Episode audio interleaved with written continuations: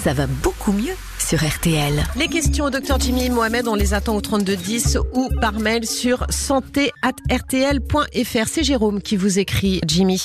Faut-il donner des ampoules de vitamine D à ses enfants dès la rentrée? À quoi ça sert? Et puis alors moi, je me pose aussi la question est-ce que c'est bénéfique pour les adultes? Alors on va déjà rappeler ce que c'est que la vitamine D. Oui. C'est une vitamine et une vitamine, elle a une particularité, c'est qu'on peut pas la fabriquer nous-mêmes. Donc on a besoin de quelque chose pour l'avoir. D'accord. La vitamine D, elle sert globalement à augmenter les concentrations de calcium et de phosphore dans le sang. Et vous le savez, le calcium, il sert notamment à la bonne minéralisation des tissus osseux, du cartilage, des dents, à avoir une bonne contraction musculaire efficace. Elle sert aussi dans ce qu'on appelle la transmission nerveuse au niveau des nerfs. Et puis, cette vitamine D, elle va réguler notamment des hormones et participer aussi au système immunitaire. D'accord, mais en fait, on l'a grâce au soleil, la vitamine D, non? Exactement, il y a deux façons d'avoir de la vitamine D. L'exposition au soleil, 15 à 20 minutes tous les jours, un tiers de la surface corporelle, c'est-à-dire la tête, le décolleté, les avant-bras, ça permet d'avoir les apports journaliers suffisants en vitamine. D. Et puis au travers de l'alimentation. Et en France, c'est plutôt les produits laitiers, yaourt, fromage blanc ou encore les laitages et aussi les poissons qui permettent d'en avoir. Mais pourquoi est-ce qu'on en donne aux enfants? Parce qu'un enfant ne produit pas assez de vitamine D? Exactement, il n'arrive pas à réguler de la même façon son niveau de vitamine D grâce aux apports alimentaires.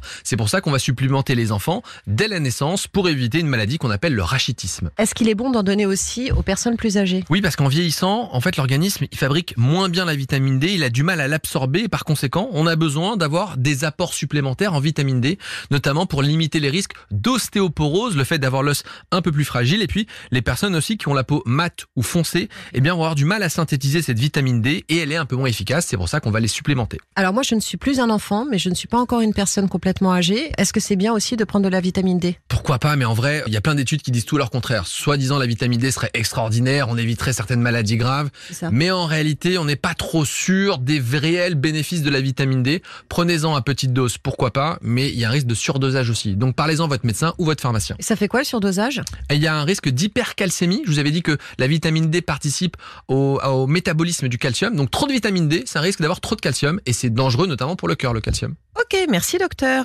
Flavie Flamand et le docteur Jimmy Mohamed attendent vos appels au 3210. 50 centimes la minute.